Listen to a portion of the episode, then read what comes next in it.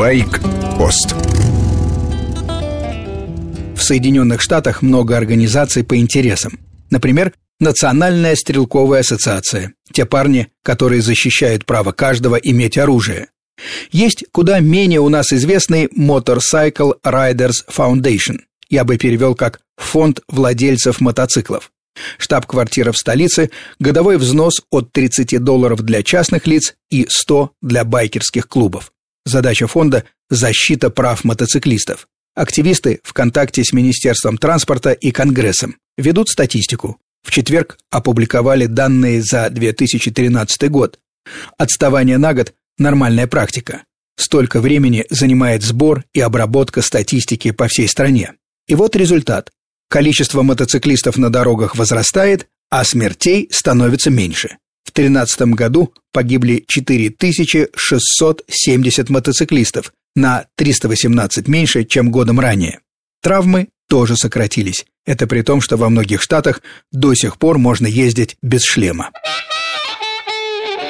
В итальянской Вероне, на родине Ромео и Джульетты, прошла ежегодная выставка Motorbike Expo. Самое интересное – кастомы, мотоциклы, которые и в буквальном, и в переносном смысле сделаны руками. Как всегда, посетители были не менее колоритны, чем участники. Кастомайзеры со всех концов света.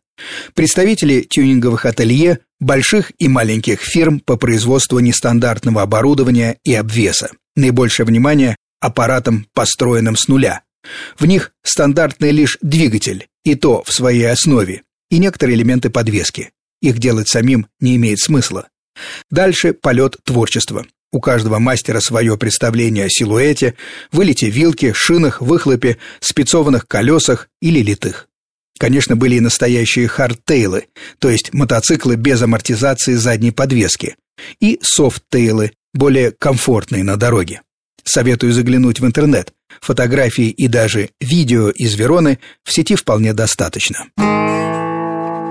Тем, кто не любит боевики, но уважает мотокультуру, советую ленту «Одна неделя». Полезно для тех, у кого не хватает духу сказать дома «Завтра я сяду на мотоцикл и уеду, а когда вернусь, еще не знаю».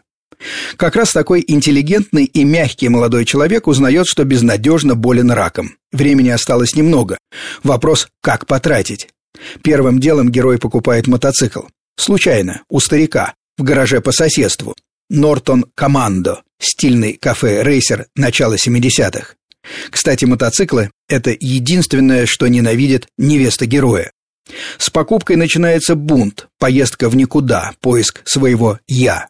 Фильм лишний раз подтверждает, не надо ждать неизлечимой болезни, чтобы освободиться от бремени привычных тесных устоев.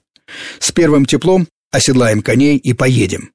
А пока на улице холодно и дни короткие, можно такой фильм и посмотреть. Одна неделя, производство Канада, продолжительность 94 минуты.